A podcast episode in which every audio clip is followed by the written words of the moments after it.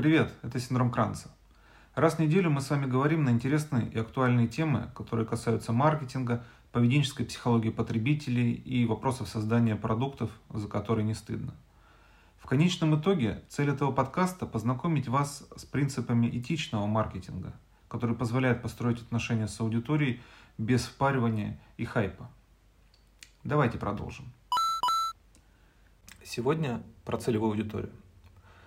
Когда мы только собираемся создавать продукт, когда у нас есть еще только идея, нам очень хочется э, реализовать ее именно так, как мы ее представляем.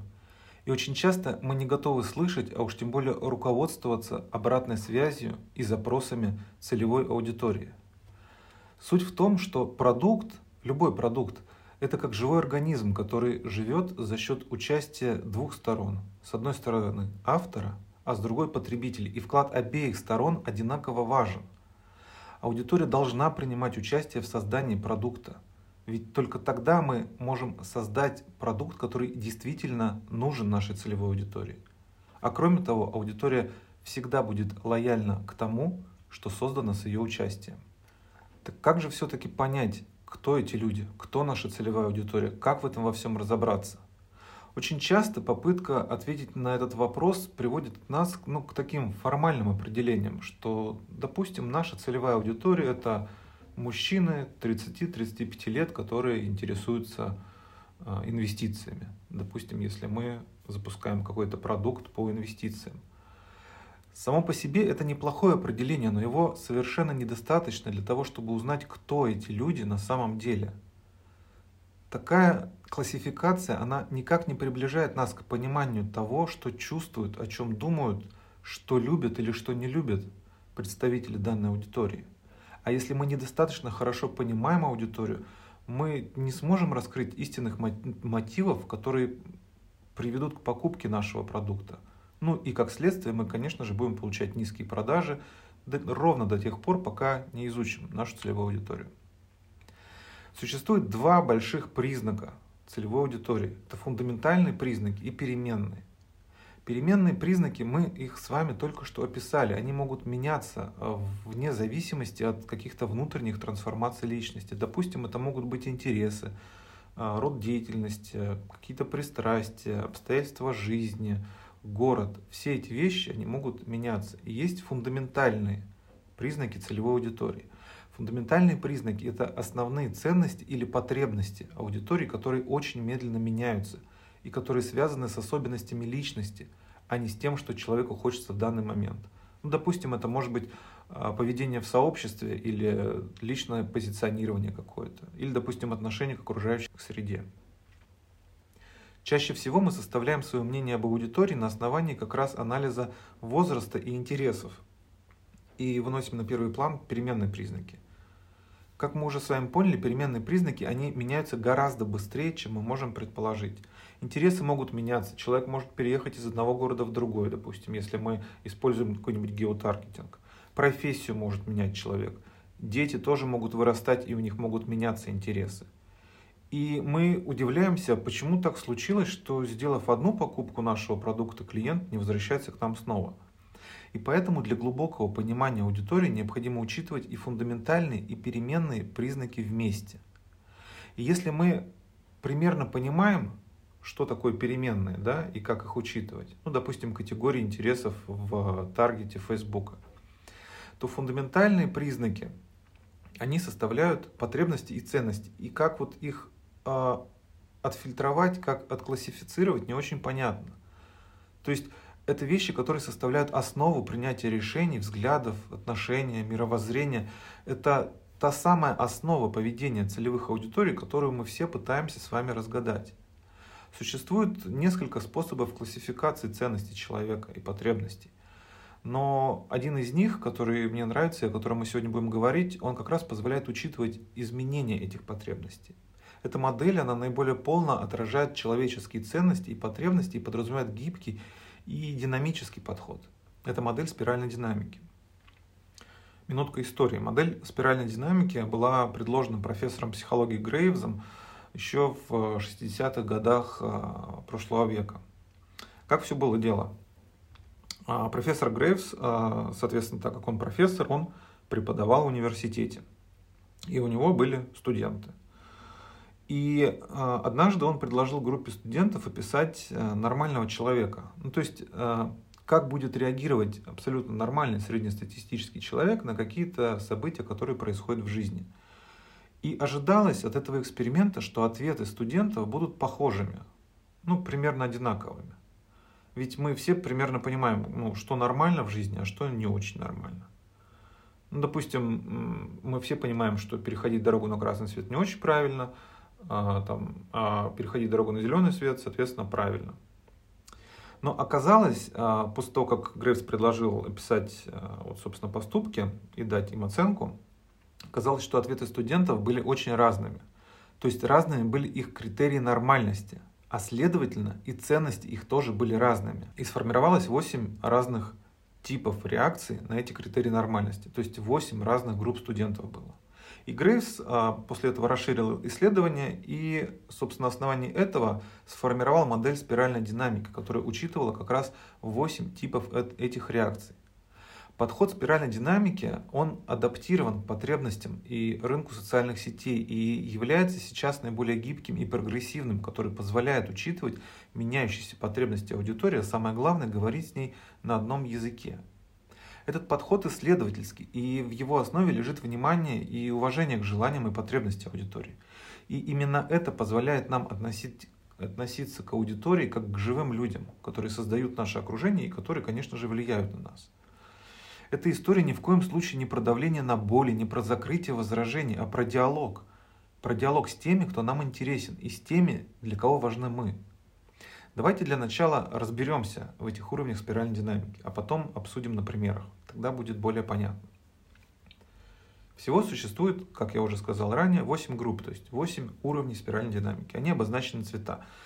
А, они обозначены цветами. Но эти цвета не имеют ничего общего с а, вашими любимыми цветами, они не имеют ничего общего с характеристиками уровня. Это скорее было специально предложено Грейвзом для частоты эксперимента, потому что любое какое-то семантическое обозначение уровня будет влиять на восприятие человеком ну, этого уровня, целевой аудитории этого уровня и, соответственно, отношение к нему. Итак, какие же это были уровни? Давайте начнем с самого начала. Самый-самый первый уровень спиральной динамики – это бежевый уровень. Бежевый уровень а, – это культура выживания. Потребность людей на этом уровне – выживать. Мотивация – это удовлетворение базовых потребностей. Ну, то есть это э, люди, которым жизненно необходимо сейчас э, разобраться с тем, что им есть, где им спать и, собственно, как дотянуть до следующего дня. Если перейти в реальную жизнь, то это люди, которые лишены самого необходимого. Ну, допустим, это беженцы или люди, которые живут на улице, то есть или люди, которые в результате каких-то катастроф попали в такую ситуацию, когда у них встал в полный рост вопрос именно жизни. Формат мышления у этих людей такой. Их жизнь трудна, в ней очень много опасностей. И если не прикладывать серьезных усилий, то они будут лишены самого необходимого. И их задача выжить любой ценой. На самом деле такой а, аудитории и людей на бежевом уровне их нет среди, а, вот, ну, среди нашей целевой аудитории. Этим людям, скорее всего, сейчас не до интернета. То есть они озадачены совсем другим. Но между тем эти люди есть в мире. Они не знают о нас, но мы должны о них знать, потому что, возможно, однажды, когда они достигнут определенного уровня, мы сможем ну, как-то им помочь с помощью наших продуктов. После бежевого уровня идет фиолетовый. Фиолетовый уровень – это культура веры. У этих людей ценность, соответственно, вера, а потребность – безопасность. Для этих людей критично важно быть частью какой-то группы. Им очень сильно необходимо чувствовать направляющую руку. Им нужен какой-то авторитарный лидер. Э, им нужны люди, которые скажут, надо идти вот туда.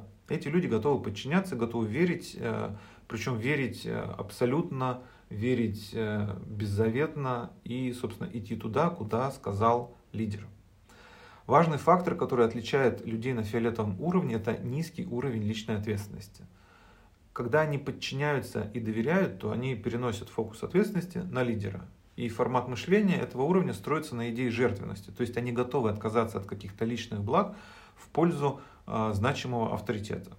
Ну, примерами таких э, сообществ или групп таких людей могут быть э, различного рода религиозные организации, различные сообщества, связанные с эзотерикой. Фанаты очень хорошо подходят под фиолетовый уровень, э, который следует за своим кумиром. Причем очень интересно то, что люди могут объединяться вокруг лидера как со знаком плюс, то есть верить ему идти за ним, так и со знаком минус. Допустим, хейтеры, они тоже представляют собой людей на фиолетовом уровне.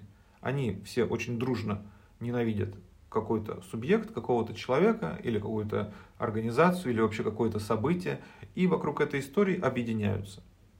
Допустим, люди, которые верят в то, что Земля плоская. Это люди, которые находятся на фиолетовом уровне.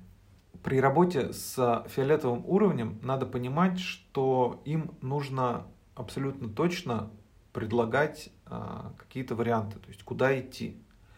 Этим людям не нужно давать какие-то доказательства. Им достаточно того, что вы говорите правильное направление направо. Им не нужно объяснять, почему направо правильно, почему налево не надо идти. Просто направо и все. Вы идете направо, и они идут за вами. Это фиолетовый уровень. После фиолетового уровня у нас идет красный. Красный уровень совсем другой. Это культура силы. У них потребность в превосходстве, а ценность во власти. Эти люди, которые считают демонстрацию своего превосходства главным способом достижения успеха. Им жизненно необходимо показать, что они круче, что они могут бросать вызовы. Они провоцируют, чтобы забрать свое. Для них получить награду сразу после поступка – это отличная мотивация. Вообще люди на красном уровне уверены, что вокруг них идет война. Причем война всех со всеми. И они, знаете, как вот на поле боя так вот попал солдат на поле боя, и вокруг него везде враги. Вот красные люди представляют э, жизнь примерно так – они по умолчанию считают других враждебными по отношению к себе. Причем, неважно, это люди, организации, какие-то явления, опять же. Их формат мышления а, такой, что сильный всегда прав. Сильный всегда прав, и они из этого а, формата формируют, соответственно, свою реакцию и свое поведение.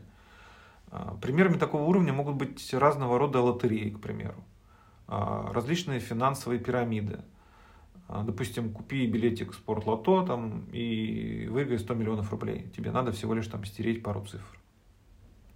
Кстати, подростки в силу возраста, а, они также находятся на красном уровне.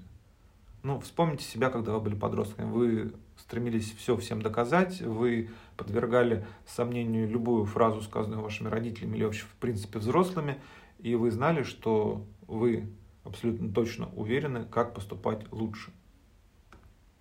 После красного уровня идет синий. Синий уровень – это культура правил. Это потребность принадлежности, а ценность у них – это правила. Для этого уровня очень принципиальны идеи равенства, идеи гарантий, э, сообщества единомышленников и каких-то выверенных организаций, в которых есть вертикаль власти, в которых есть горизонтальные отделы. Эти люди очень организованы, и они стремятся организовать такой же порядок вокруг себя. Если мы будем учить таких людей, то им жизненно необходимо э, гарантии. Им жизненно необходимы гарантии. Э, их любое обучение должно сопровождаться сертификатами. Э, их обучение должно строиться на чек-листах, гайдах, на очень понятных алгоритмичных шагах. Им нужно объяснять, сколько будет уроков, причем чем больше уроков, тем лучше. Э, люди на этом уровне стараются следовать планам и мыслят планами. Они стараются не поддаваться эмоциям и действовать очень рационально. Допустим, яркий пример – это сфера IT. Там, классический пример айтишника – это человек на синем уровне. Или, допустим, сетевой маркетинг – то же самое. Научные сотрудники, а, бухгалтерия а, – практически все эти люди, они, в них превалирует синий уровень спираль динамики.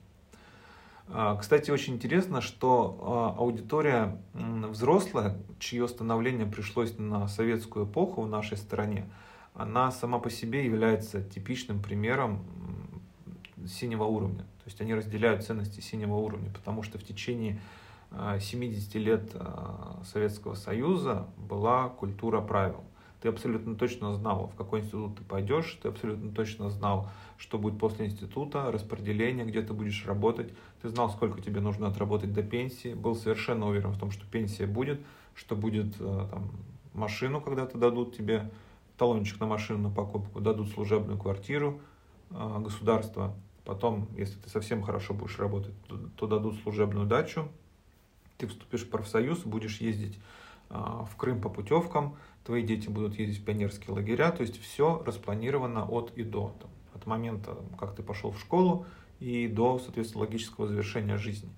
И в течение 70 лет люди привыкали к этому. И поэтому те люди, которые сейчас а, находятся во взрослом возрасте, они э, очень сложно перестраиваются вот с этой модели мышления синего уровня. Совсем не похоже на синий уровень оранжевый. Оранжевый уровень – это культура успеха, это статус, это признание. У них потребность в признании абсолютно всеми. Они за карьерный и за личностный рост, они за достижение. Эти люди понимают цену деньгам и стремятся быть еще более эффективными. Каждый день для них это э, такая, знаете, стержневая мысль дня, что можно сделать сегодня лучше, чем вчера, чтобы стать еще лучше, чем сегодня. Есть они стремятся к ярким, масштабным результатам, они стремятся к росту, причем к росту везде, в работе, в жизни, в общественной жизни, в личной жизни, в личной эффективности. А, классические представители оранжевого уровня – это стартапы, кстати. Стартапы и предприниматели разного уровня. То есть это люди, которые сделали себя, добились успеха. А, инвесторы а, туда же относятся. Кстати, если мы говорим о инфопродуктах, то инфопродукты в твердых нишах это практически всегда а, ориентация на оранжевый уровень. Ну, вы наверняка и сами знаете, посмотрите, практически любой лендинг, а, который учит какому-нибудь а, какой-нибудь профессии, там всегда говорится, что вот, значит, через три месяца ты начнешь зарабатывать там столько-то денег. И это нормально, в принципе. Тут важно понимать, что нет плохих уровней и нет хороших уровней. Это скорее просто характеристика. После оранжевого уровня идет зеленый. Зеленый уровень э, отличается от всех предыдущих э, тем, что на зеленом уровне впервые в модели спиральной динамики появляется понятие миссии. Люди на зеленом уровне очень сильно ценят нетворкинг, они ценят людей. Их потребность это сообщество, их культура это согласие. Для них критично важны социально значимые проекты, помощь, поддержка, такие горизонтальные отношения друг с другом. Развитие через общение и обучение – это определяющая мотивация этого уровня.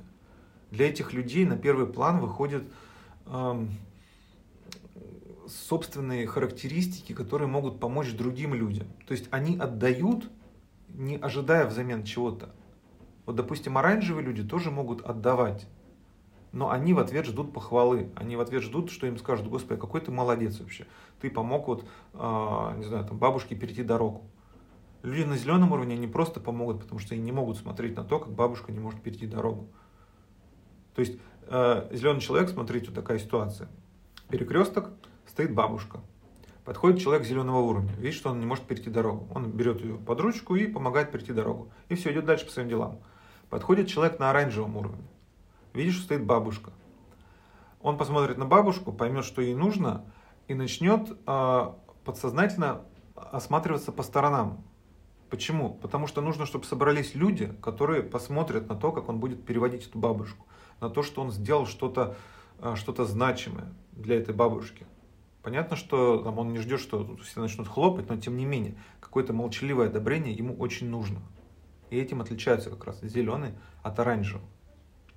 Примерами, кстати, сообщества зеленого уровня являются волонтерские организации – Практически все а, продукты в образовательной сфере, в сфере психологии, коучинга, да и вообще инфопродукты в мягких нишах, которые а, развивают тему поддержки и развития, они являются представителями а, зеленого уровня.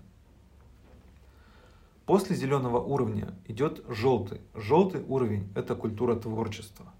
Для этих людей важна самореализация, для них важно развитие. На желтом уровне тема миссии, которая началась на зеленом уровне, она приобретает еще более выраженный характер. То есть здесь миссия направлена не только и не столько на людей, сколько на окружающий мир.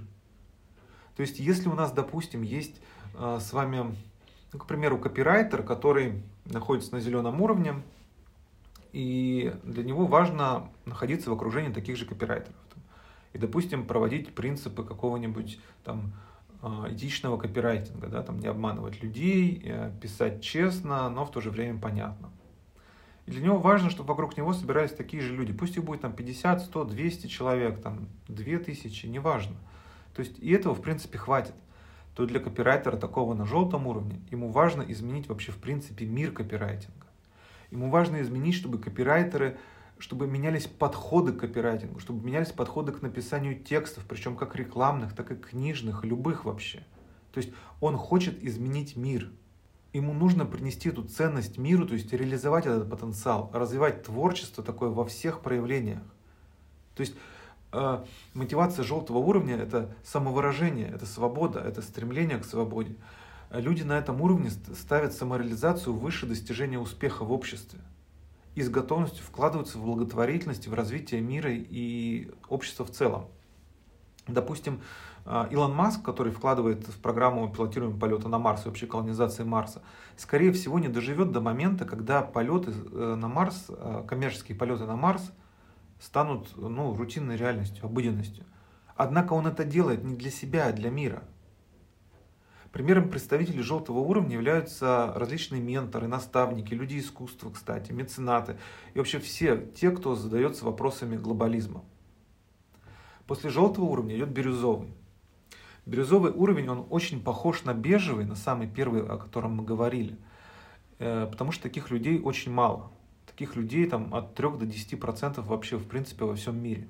Эти люди, которые удовлетворили уже большую часть своих потребностей. То есть они видят ценность в единстве, в слиянии с миром, они практикуют интуитивное мышление и по большому счету не заботятся о каких-то насущных бытовых вопросах, показателях успешности, неуспешности.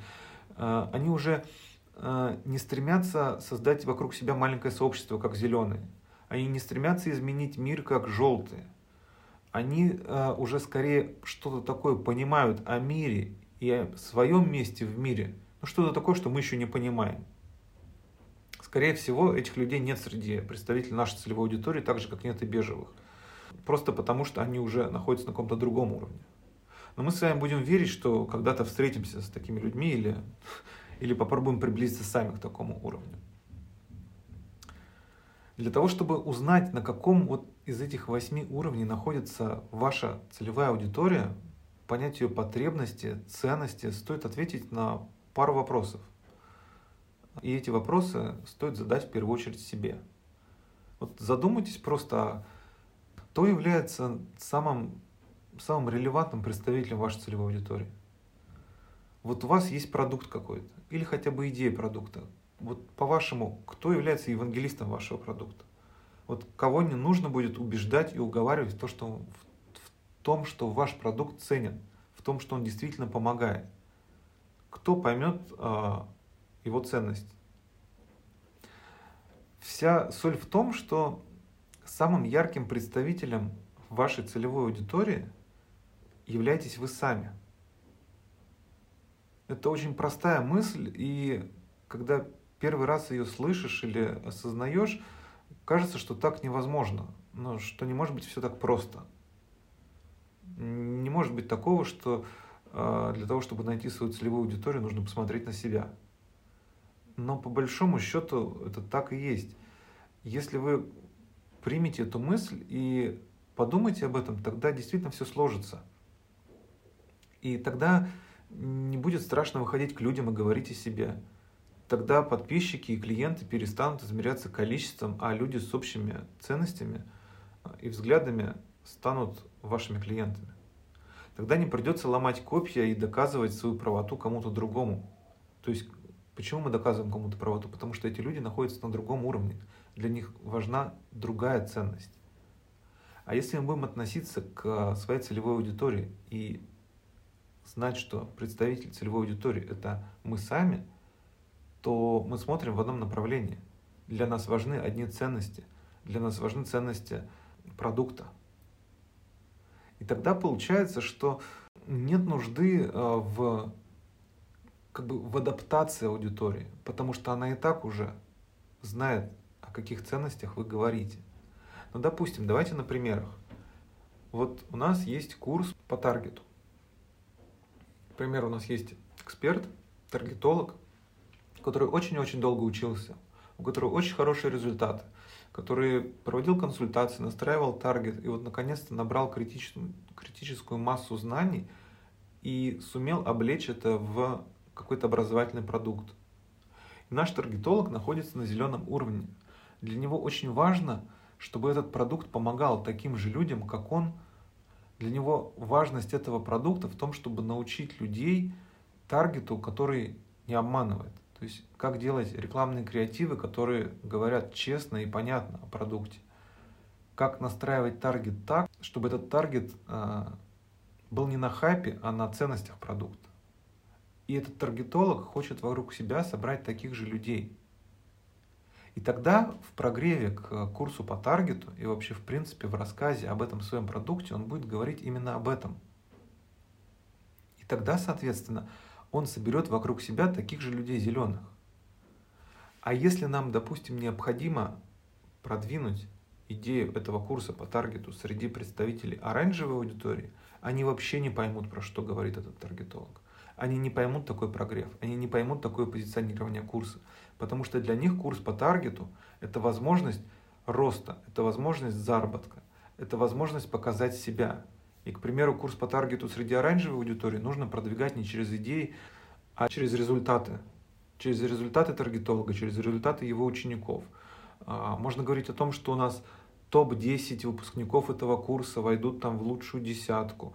И мы о них будем говорить, там, самый хороший будет моим партнером, мы будем вместе там выполнять какие-нибудь а, классные проекты. Каждую неделю мы будем выбирать самого лучшего студента курса – и там на каждой неделе вы сможете зарабатывать там от 10 тысяч рублей, настраивая там тестовые, тестовые компании по таргету.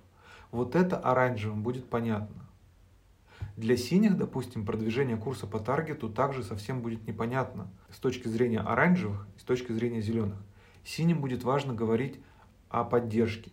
Синим будет важно говорить о том, что у нас будет там 145 уроков, и они будут идти друг за другом, мы будем очень долго этому учиться, но это будет эффективно. Мы будем разбирать все на примерах. У нас будет четкий пошаговый план.